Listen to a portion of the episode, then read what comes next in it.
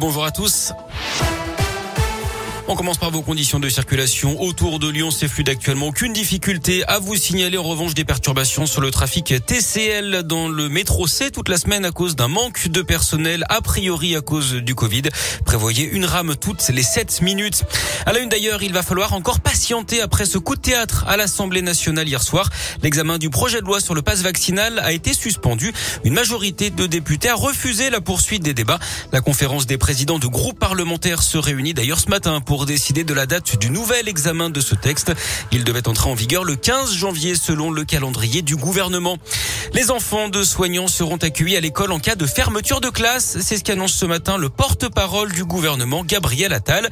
Au Palais des Sports de Gerland à Lyon, 460 enfants âgés de 5 à 11 ans ont été vaccinés hier. C'était le premier jour hein, pour les injections pédiatriques. Pas de soucis particuliers, à part quelques malaises dus à une peur des piqûres d'après le progrès.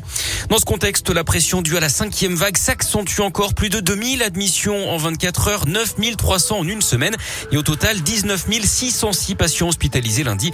9 patients Covid en réanimation dans la région ont été transférés entre Noël et le jour de l'an dans des hôpitaux de l'ouest et du sud-ouest de la France pour désengorger les services.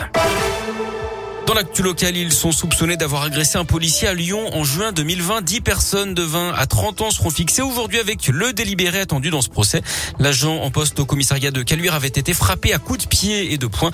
Il avait eu 45 jours d'ITT et une triple fracture à la cheville. Des peines de deux ans et demi de prison ferme avaient été requises contre 8 des 10 prévenus. C'était il y a 56 ans, jour pour jour, la catastrophe de Fézin, un incendie puis des explosions de plusieurs sphères de stockage de propane. 18 personnes dont 11 pompiers avaient perdu la vie, 84 blessés également.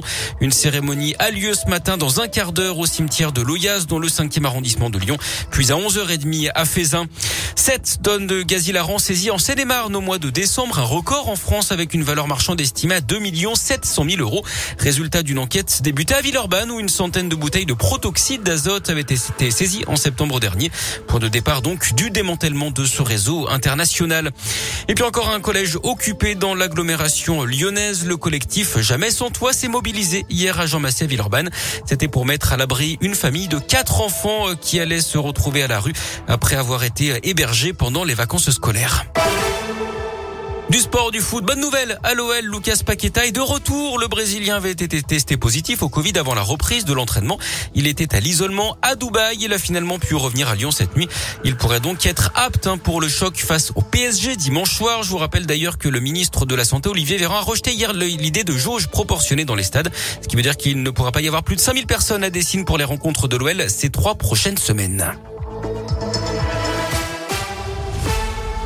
Mais comme